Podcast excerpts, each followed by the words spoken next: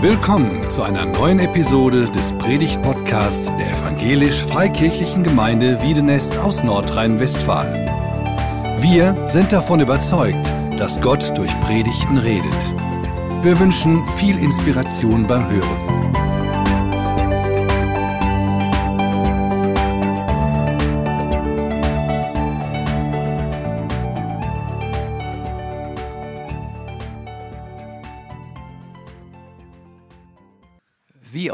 Hast du schon ein Predigt über Stolz und Demut gehört? Geht es dir auch so wie mir, dass dieses Thema nicht so eine riesige Anziehungskraft hat, wie vielleicht andere Themenfelder oder Predigtthemen? Ähm, Wenn du dich selber jetzt einschätzen müsstest, würdest du sagen, du hast eher ein Problem mit Stolz oder eher nicht? Und woran denkst du als erstes, wenn du an Demut denkst? Welches Bild entsteht bei dir in deinem Kopf und zieht es dich eher an, äh, an Demut zu denken oder kommt es dir eher komisch vor? Es ist heute das erste Mal, dass ich über dieses Thema spreche. Ich habe es mir nicht selber ausgesucht, doch eigentlich schon, aber nicht wirklich. Es war ein Wunsch von Geschwistern, etwas um über den Umgang mit Stolz zu hören und in der Phase des Überlegens, es war also freies, freies Themen, freie Themenwahl, ähm, habe ich mir die Frage gestellt, ob das die Herausforderung sein könnte. Und in der Überlegungsphase und in dem Suchen in der Bibel nach Antworten dazu, da wurde ich immer mehr beeindruckt oder bekam immer mehr den Eindruck, ähm, das möchte der Herr, da möchte der Herr etwas zu sagen oder zu mir selber und zu euch, zu uns allen. Es war am Anfang etwas schwierig für mich, was Handfestes zu finden. Ja? Wenn du jetzt so nach Demut klassisch suchst, gibt es zwar Bibelstellen oder Stolz, aber Stolz als solcher Begriff findest du gar nicht so häufig in der Bibel. Aber je mehr ich suchte, desto mehr fand ich, dass viel berichtet wird in der Bibel über das Wesen von Stolz oder beschrieben wird, wie Stolz ist, ohne jetzt vielleicht Stolz als Begriff zu nennen. Und ich, ich fing irgendwann an, mir Notizen zu machen und die wurden immer mehr und immer mehr. Und ähm, ich hatte den, den Tisch voller Notizen und äh, war, fühlte mich sehr, sehr voll vom Kopf her, aber ähm, unfähig, jetzt irgendwie eine Struktur oder sonst irgendwas hinzubekommen. Weil die Bibel ist von vorne, von der ersten Seite bis zur letzten Seite voll von dem Thema Demut und Stolz. Das zieht sich über die gesamte Bibel und das ist wie so ein Metathema, was überall vorkommt. Und ich hoffe und dass, ihr, dass wir es alle nachvollziehen können in der Predigt nachher, dass das wirklich so ist und dass ihr das auch hinterher sagen könnt. Ja, Marion hat für mich schon gebetet und ich möchte euch bitten, dass ihr einfach im Stillen für mich betet, dass ich das sage, was der Herr wirklich möchte und nicht irgendwas anderes. Das könnt ihr einfach im Stillen gerne tun. Ja, Stolz und Demut, das ist wie zwei Seiten einer Medaille. Wenn du die Medaille anziehst, dann kannst du nur eine Seite sehen, entweder Stolz oder Demut. Stolz und Demut schließt einander aus. Wir wollen uns in zwei Teilen der Predigt, im ersten Teil wollen wir uns einfach nur mal ansehen, wo kommt eigentlich Stolz her, wo kommt Demut her, wo ist die Wurzel, wo kommt das her? Und wie ist das definiert von der Bibel her, was das eigentlich ist damit wir das richtige Verständnis dafür haben. Und im zweiten Teil gehen wir dann einfach auf ein paar praktische Beispiele in der Bibel ein, wo wir das Thema Stolz und Demut sehen und wo wir etwas daraus lernen können. Ja, die erste Folie. Wo kommt der Stolz in der Bibel das erste Mal zeitlich gesehen vor? Es ist dort, wo ich gefunden habe, in Jesaja 14, Vers 13 bis 14, da spricht ähm, Gott zu Satan, zu dem Engel, zu dem ursprünglich hohen Engel Gottes. Und du, du sprachst in deinem Herzen, zum Himmel will ich hinaufsteigen, hoch über die Sterne Gottes, meinen Thron erheben und mich niedersetzen auf den Versammlungsberg im äußersten Norden. Ich will hinauffahren auf Wolkenhöhen, mich gleich machen dem Höchsten. Und in Ezekiel 28 steht dazu noch, Dein Herz, Satan, wollte hoch hinaus wegen deiner Schönheit. Wir sehen in dieser Stelle bemerkenswerte Dinge über Stolz, obwohl das Wort Stolz hier nicht vorkommt. Wir sehen, dass Stolz die Ursünde schlechthin ist. Das ist ganz bemerkenswert. Was war, wie kam Sünde in die Welt? Wir kennen den Sündenfall, da kommen wir nachher auch kurz drauf. Aber hier ist eigentlich der Urgedanke, dass Stolz das Thema ist, was Satan zu Fall gebracht hat. Er hat sich selbst erhoben. Das ist die, bevor irgendeine andere Sünde genannt wird, ist das eigentlich die erste Sünde. Und wenn wir jetzt weiterdenken an den Sündenfall im Garten Eden, dann sehen wir dort, dass Satan diese Sünde der Eva einflößt. Er sagt zu Eva, ihr werdet nicht sterben, wenn ihr von der Frucht esst, sondern ihr werdet sein wie Gott, erkennend Gutes und Böses. Was will Satan hier in Jesaja? Er will sein wie Gott, er will sich gleich machen. Und das Gleiche flößt er auch der Eva ein. Das ist die gleiche Motivation. Und die Frau die Eva, die sieht das und dann steht da in Vers 6 in 1. Mose, der Baum ist gut zur Speise und eine Lust für die Augen und er ist begehrenswert, Einsicht zu geben. Also das ist eine neue Begierde, die bei ihr erwacht ist ähm, und Gott gleich zu sein. Es war für Eva nicht mehr dann das begehrenswerte Ziel, Gottes Willen zu tun, sondern da ist etwas anderes an die Stelle getreten. Stolz hat ähm, verdrängt also diese wahre Bestimmung von Eva. Sie, Stolz ist satanisch, le, le, lernen wir aus dem ersten Bibeltext, den wir jetzt hier angeschaut haben. Es ist also ein satanischer Ursprung. Es kommt nicht von Gott, Stolz, sondern von Satan. Das Zweite, was wir hier sehen können, ist, dass es total ich-bezogen ist. Das ist markiert, ich, meiner, mir, mich, Stolz, Bezug auf mich selbst. Also Stolz im negativen Sinne ist immer ich bezogen. Das ist wichtig auch für uns, weil wir ja auch im positiven Sinne stolz sein können auf die Leistungen meines Kindes, es loben können, anerkennen können, was definitiv nichts Verkehrtes ist, stolz zu sein auf die Leistungen meines Kindes zum Beispiel und es zu loben.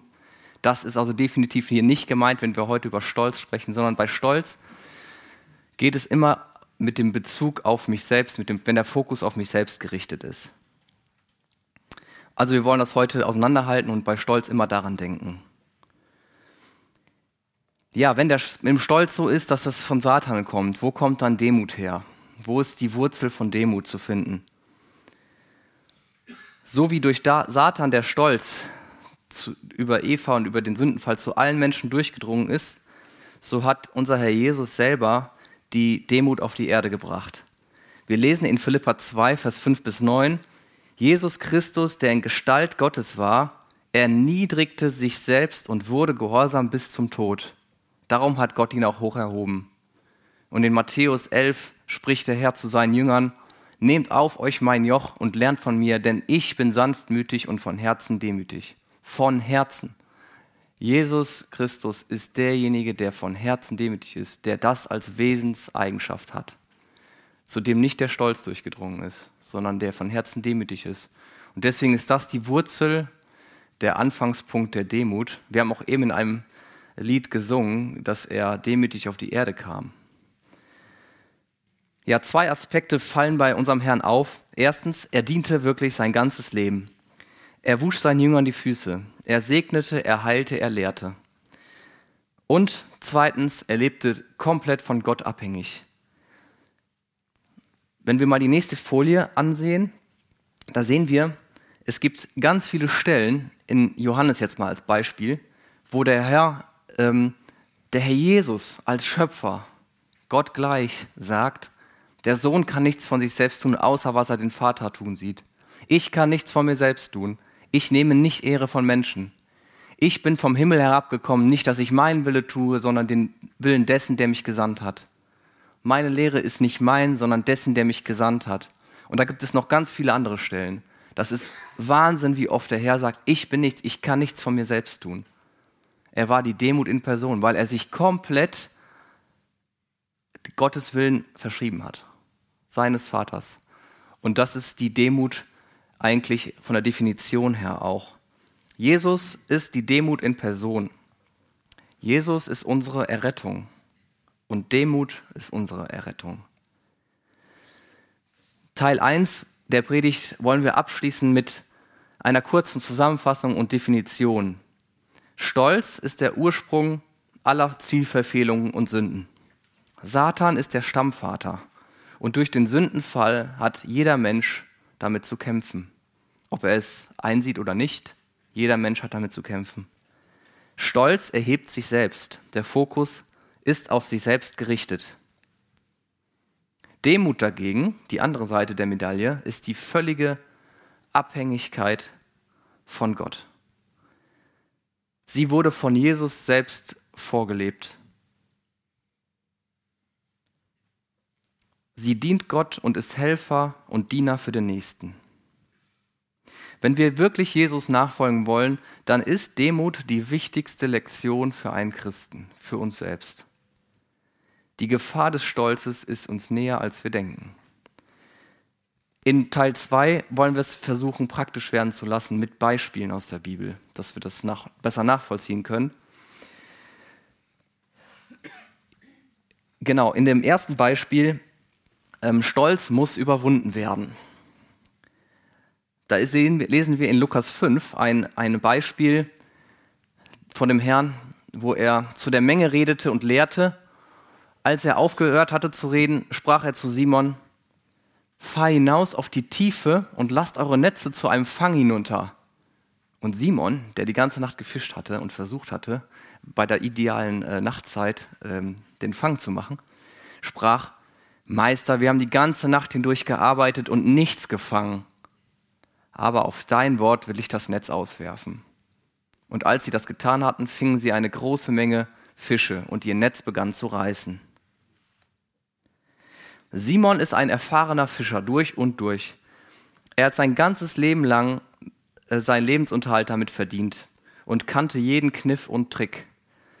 Wir merken seine Gedanken über die Anweisung von Jesus in dem Text. Wir lesen nicht die Gedanken, aber wir spüren, was er vielleicht denken könnte aber er entscheidet sich bewusst, dem Herrn zu folgen und zu gehorchen. Er stellt sich unter das Wort. Man könnte auch sagen, er demütigt sich unter Jesus Anweisungen, obwohl sie ihn für ihn erstmal nicht logisch sind. Und was erlebt er? Er erlebt ein großes Wunder. Sein Glaubensleben bekommt eine krasse Erfahrung mehr. Und das wird auch uns so passieren wenn wir das so tun wie der Simon, dass wir unser Ego überwinden, wenn wir Jesus Wort wirklich gehorsam sind, wenn wir uns darunter stellen, auch wenn es mal nicht so logisch ist für uns. Dann werden wir erleben, wie Simon, dass Jesus wirklich wirkt, weil wir, wie Petrus, wie Simon Petrus das getan hat, den Herrn wirklich wirken lassen. Wir nehmen uns zurück und lassen den Herrn ran. Wir können unseren Stolz überwinden, so wie Petrus. Petrus selber sagt später in einem seiner Briefe, und das ist echt bemerkenswert, er sagt in 1. Petrus 5, Vers 6, demütigt euch selbst unter die mächtige Hand Gottes, damit er euch erhöhe zur rechten Zeit. Das ist nichts, also worum wir bitten müssen, Herr, schenke mir, dass ich ähm, demütig, demütig bin, sondern wir sollen uns demütigen. Das ist unser Job, dass wir uns demütigen. Wir sind naturgemäß schnell dabei, uns zu erhöhen, aber uns zu demütigen fällt uns naturgemäß schwer. Wir sollen uns erniedrigen, das ist unser Job, sagte Petrus in 1. Petrus 5, Vers 6. Und er wird uns erhöhen zur rechten Zeit, das ist sein Job. Also erster Punkt, Stolz muss überwunden werden. Zweiter Punkt, Stolz auf sich selbst verhindert, gerecht gesprochen zu werden. Das Beispiel hierzu ist aus Lukas 18, Vers 9 bis 14. Da spricht der Herr zu einigen, die auf sich selbst vertrauten, dass sie gerecht seien und die übrigen verachteten, dieses Gleichnis. Zwei Menschen gingen hinauf zum Tempel, um zu beten, der eine ein Pharisäer und der andere ein Zöllner. Der Pharisäer stand und betete bei sich selbst so, Gott, ich danke dir, dass ich nicht bin wie die übrigen der Menschen, Räuber, Ungerechte, Ehebrecher oder auch wie dieser Zöllner. Ich faste zweimal in der Woche. Ich verzehnte alles, was ich erwerbe. Der Zöllner aber stand weit ab und wollte sogar die Augen nicht aufheben zum Himmel, sondern schlug an seine Brust und sprach, Gott sei mir dem Sünder gnädig. Ich sage euch, dieser ging gerechtfertigt oder gerecht gesprochen hinab in sein Haus, im Gegensatz zu jenem. Denn jeder, der sich selbst erhöht, wird erniedrigt werden. Wer aber sich selbst erniedrigt, wird erhöht werden. Diese Geschichte ist gut bekannt, oder? Was war hier falsch im Verhalten des Pharisäers? Das, was er getan hat, war doch gar nicht verkehrt, oder? Alles gut. Es war seine Haltung, die einfach falsch war. Er dachte hoch von sich selbst, höher als es ihm zustand. Und er sprach nur von sich. Da sieht man den Fokus, er ist auf sich selbst gerichtet. Der Herr, unser Herr, ist aber bei den Leuten, die ein zerbrochenes Herz haben und die nicht nur über sich reden, sondern die auf Gott schauen. So wie der Zöllner. Das ist so in uns drin, so ähnlich zu denken wie der Pharisäer, auch wenn wir das vielleicht nicht eins zu eins so tun aber es ist so in uns drin, wenn wir ehrlich sind. Das eigentlich Krasse ist hier, dass Jesus sagt, dass nur der Zöllner gerecht gesprochen wird. Und was sagt uns das? Nur wenn wir auf unsere, also nur wenn wir nicht auf unsere Taten stolz sind und nicht auf unsere Taten vertrauen und nur wenn wir zugeben, dass wir aus Gnade und von Gott gerettet werden können, dann können wir gerecht gesprochen werden so wie der Zöllner. Wenn wir stolz bleiben, dann schieben wir Gottes Gnade aus unserem Leben. Es gibt das eine Warnung drin. Es gibt Menschen, die haben bestimmt viele gute Dinge in ihrem Leben getan und könnten zu Recht stolz darüber sein. Man sagt ja auch heute, tue Gutes und sprich darüber. Total verbreitet. Wenn du das nicht tust, dann bist du dumm. Ähm, aber wie schwer ist es für solche Menschen auch, die wirklich gute Dinge tun, gerettet zu werden? Jeder Mensch muss trotzdem erkennen, dass er durch und durch ein Sünder ist, der gerettet werden muss. Und zwar aus Gnade, aus Geschenk, vom Geschenk Gottes her. Der größte Hinderungsgrund für eine echte Bekehrung, für eine Wiedergeburt, ist der menschliche Stolz. Du kannst nur Gottes Kind werden, wenn du an Jesus glaubst und Gottes Gnadengeschenk annimmst. Überwinde deinen Stolz. Das ist die wichtigste Erniedrigung deines Lebens. Lass deinen Stolz nicht deine Errettung verhindern. Im nächsten Punkt.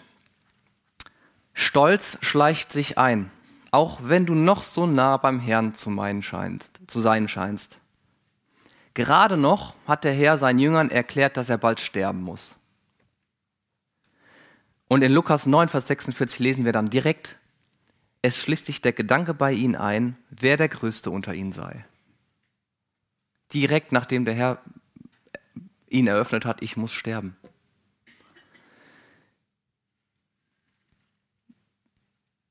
Vergleichen wir uns auch mit anderen? Vielleicht laut oder hinter vorgehaltener Hand oder auch vielleicht nur innerlich in unserem Herzen?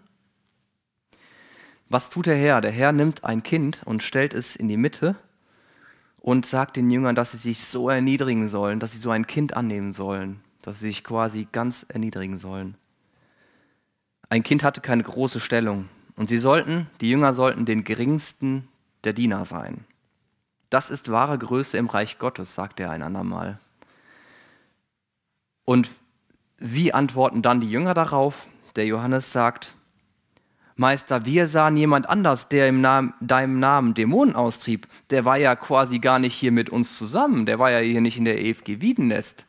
Oder äh, geht ganz woanders hin und so weiter. Dem müssen wir doch wehren.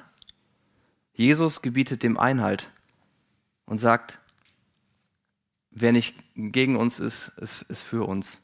Und er sagt den Jüngern immer wieder, ihr sollt einander dienen. Und nicht einander vergleichen. Und auch nicht höher von uns denken, persönlich oder auch als Gruppe, als Gemeinde, als Verbindung, wo auch immer du stehst, als sich gebührt. Stolz schleicht sich immer wieder ein, da müssen wir darauf aufpassen. Nächster Punkt, sei dir bewusst über deine neue Identität, die du im Herrn hast und dann handle demütig. Kennt ihr die berühmte Fußwaschung vom Herrn? Die will ich jetzt gar nicht vorlesen. Eigentlich nur den Vers davor, der direkt davor steht. Weil der ist sehr interessant. Da steht, während des Mahls, da Jesus wusste, was wusste er? Dass ihm der Vater alles in die Hände gegeben hatte und dass er von Gott ausgegangen war und zu Gott hinging. Dann nahm er sich die Schürze, band sich um und wusch die Füße der Jünger. Die Fußwaschung, wo er sich so erniedrigt hat. Der Herr hat das getan ähm, in dem Bewusstsein, wer er war und wo er herkam und wo er hinging. Er war sich über seine Identität voll im Klaren. Das war die Haltung, in der er dienen konnte. Und wenn das für Jesus so war, dann sollte das auch für uns so sein. Das hilft, wenn wir wissen, wem wir dienen eigentlich. Wir sind aus Gnade errettet und Gottes Kinder geworden. Das ist unsere Identität. Wir haben den Heiligen Geist bekommen. Er wohnt in uns. Durch diesen Heiligen Geist vermagst du alles in seinem Dienst zu tun.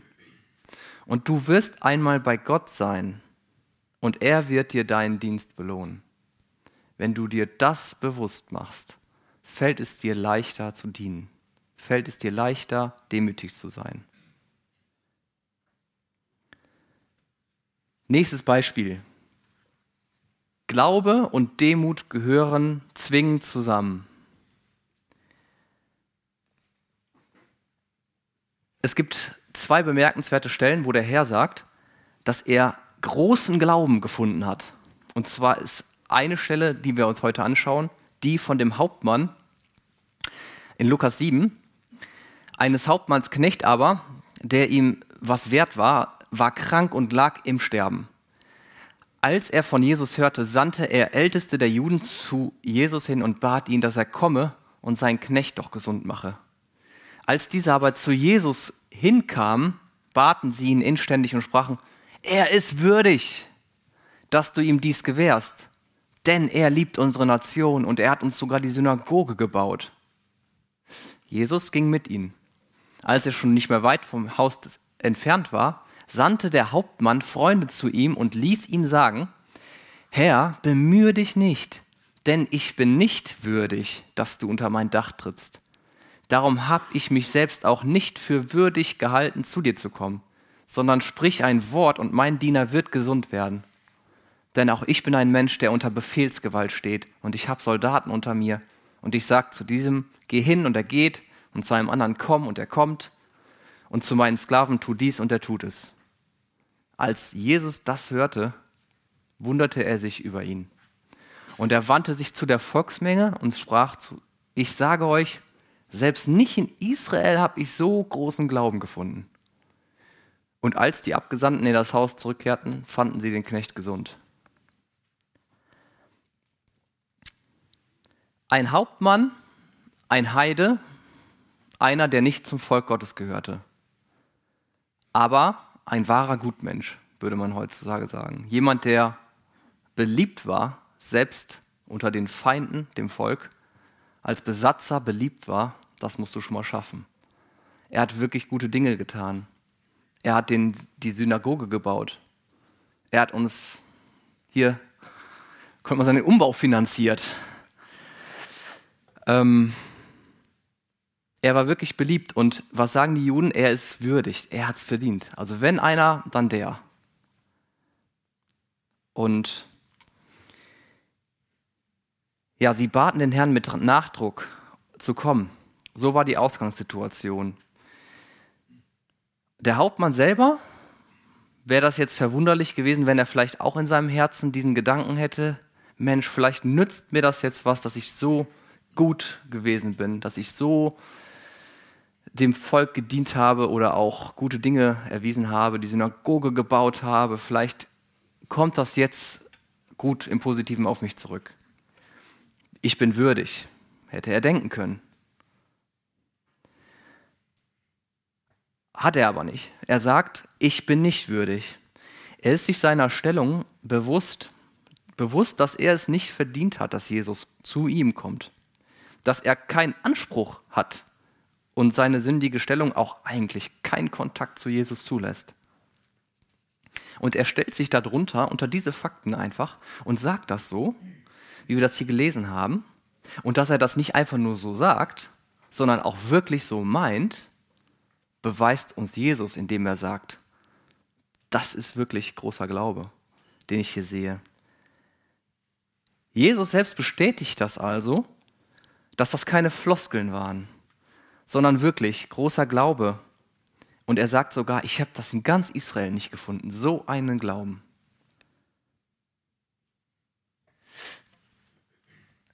Was hat der Hauptmann mit seiner Demut? er überwindet seinen Stolz, er ist demütig und er hat den Fokus auf den Herrn, nicht auf sich selbst, auf seine Taten. Und Jesus belohnt das, indem er den Glauben adelt. Er sagt, er adelt den Glauben dieses Hauptmanns, was ähm, vor der Volksmenge. Und ja, es ist die Einlösung in dem Vers, wo, wo, wo der Petrus sagt, demütigt euch und er wird euch erhöhen zur rechten Zeit. Ja, das ist die Erhöhung eigentlich, die der Hauptmann in dem Moment bekommt von dem Herrn selber. Der Herr sieht den Glauben, bestätigt den Glauben und erhöht ihn zur rechten Zeit. Und er erheilt den Knecht des Hauptmanns. Was sagt uns das? Lasst uns demütig sein, wirklich von uns niedrig denken und wirklich den Fokus nicht auf uns haben, sondern auf den Herrn. Es geht bei Demut darum, niedrig von uns zu denken, aber verbunden mit dem Fokus auf den Herrn. Es geht nicht darum, niedrig von mir zu denken mit dem Fokus auf mich selbst. Ich bin ja nichts wert, ich, ich, ich und ich mache mich schlecht oder sonst irgendwas. Darum geht es nicht bei Demut. Das ist auch falsch und schlecht. Dann machen wir uns nicht bewusst über die Identität, die wir haben als Kinder Gottes. Wir sollen den Fokus auf ihn haben. Ja, und im letzten Punkt, ich glaube, ich bin schneller durchgekommen, als ich gedacht habe, oder? ähm, ja, ist wirklich der letzte Punkt. Suche regelmäßig die Zeiten der Ruhe und Gemeinschaft mit deinem Herrn. Das ist eine große Hilfe, die ähm,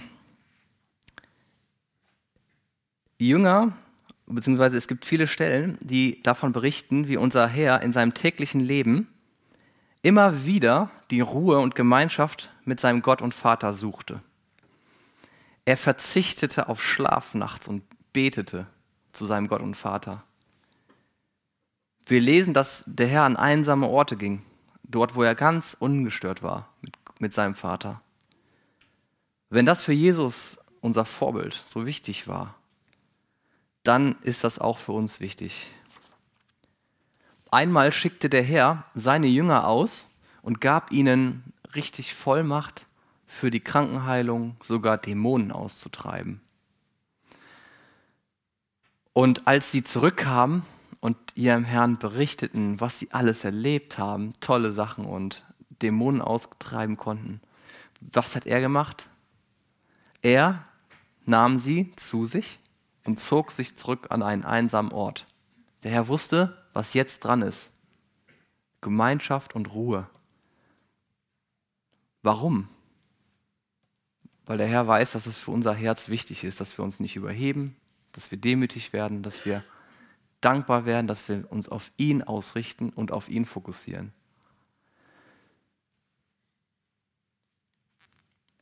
Wenn du merkst, dass du in der Gefahr stehst, stolz zu werden oder hoch von dir zu denken, dann such die Gemeinschaft, ungestörte, ein, einsame Gemeinschaft mit deinem Herrn und bitte ihn, dass er dir das nimmt, dass du dich auf ihn ausrichtest und fokussierst. Und das kann dir wirklich helfen. So wie Herr, der Herr es uns auch vorgelebt hat. Ihr Lieben, ich, ihr wisst oder ähm, ich weiß, dass das jetzt viele Punkte waren, so quasi die über euch äh, ja, reingeflutet kam. Es war ein Streifzug. Es gibt noch so viel mehr. Du könntest jede Stelle nehmen in der Bibel fast und kannst sie untersuchen, ob du dort eher Demut oder Stolz findest. Du wirst bestimmt überrascht sein, wenn du das tust.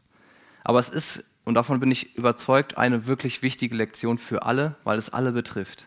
Wir sind alle gleich veranlagt und jeder hat das in sich, weil wir die Sünde in uns haben, beziehungsweise die Sünde immer wieder an uns arbeitet. Gott möge schenken, dass ähm, er in unseren Herzen heute einfach etwas anregen kann, dass es sich lohnt, dass wir Demut lernen. Dass es eine der wichtigsten Eigenschaften sind, die wir haben sollten, die bei uns zu sehen sein sollten. Demut kann Spiritus in unserem Glaubensfeuer sein. Demut nimmt dich selbst aus dem Zentrum und stellt Jesus hinein. Dann kann Gottes Gnade wirklich wirken. Und dann wird es persönlich in unserem Leben, wirkt er persönlich in unserem Leben. Darum geht es bei Demut. Ich möchte jetzt zum Abschluss noch mit uns beten und wer möglich, wem es möglich ist, steh bitte auf. Lieber Herr Jesus, wir merken, wie sehr Stolz mit Fokus auf uns selbst in jedem von uns steckt. Wir haben alle damit zu tun. Danke, dass du die Demut in Person bist. Du hast deine Demut durch dein Kommen auf diese Welt und deine Dienerart, die du lebtest, und durch deinen Tod am Kreuz bewiesen. Und Gott hat dich erweckt und erhöht aus dem Tod. Alles, was du über Demut gesagt hast, hast du auch vorgelebt. Herr, wecke auch in uns den Wunsch nach echter Nachfolge, dir ähnlicher zu werden, zu erkennen, dass wir dadurch ein kraftvolles Glaubensleben führen können. Hilf uns, unseren Stolz zu überwinden wie Petrus, Hilf uns, nicht hoch von uns selbst zu denken wie der Pharisäer, sondern lass uns niedrig von uns denken und alles von dir erwarten wie der Zöllner. Hilf uns zu erkennen, wo sich Stolz bei uns einschleicht, wie bei den Jüngern. Hilf uns, uns bewusst zu machen, dass wir alles in dir sind, Gottes Kinder, und dass du alles in uns wirken kannst, nur du. Du bist uns hierin auch so ein großes Vorbild bei der Fußwaschung gewesen. Hilf uns, dass wir Glaubensschritte erleben in einem Leben der Demut mit Fokus auf dich, so wie der Hauptmann das erlebt hat. Hilf uns, dass wir immer wieder Zeiten der Ruhe und Gemeinschaft mit dir suchen. Du kennst uns am besten und möchtest uns so gerne vor unserem Stolz bewahren. Wir geben uns dir ganz hin. Amen.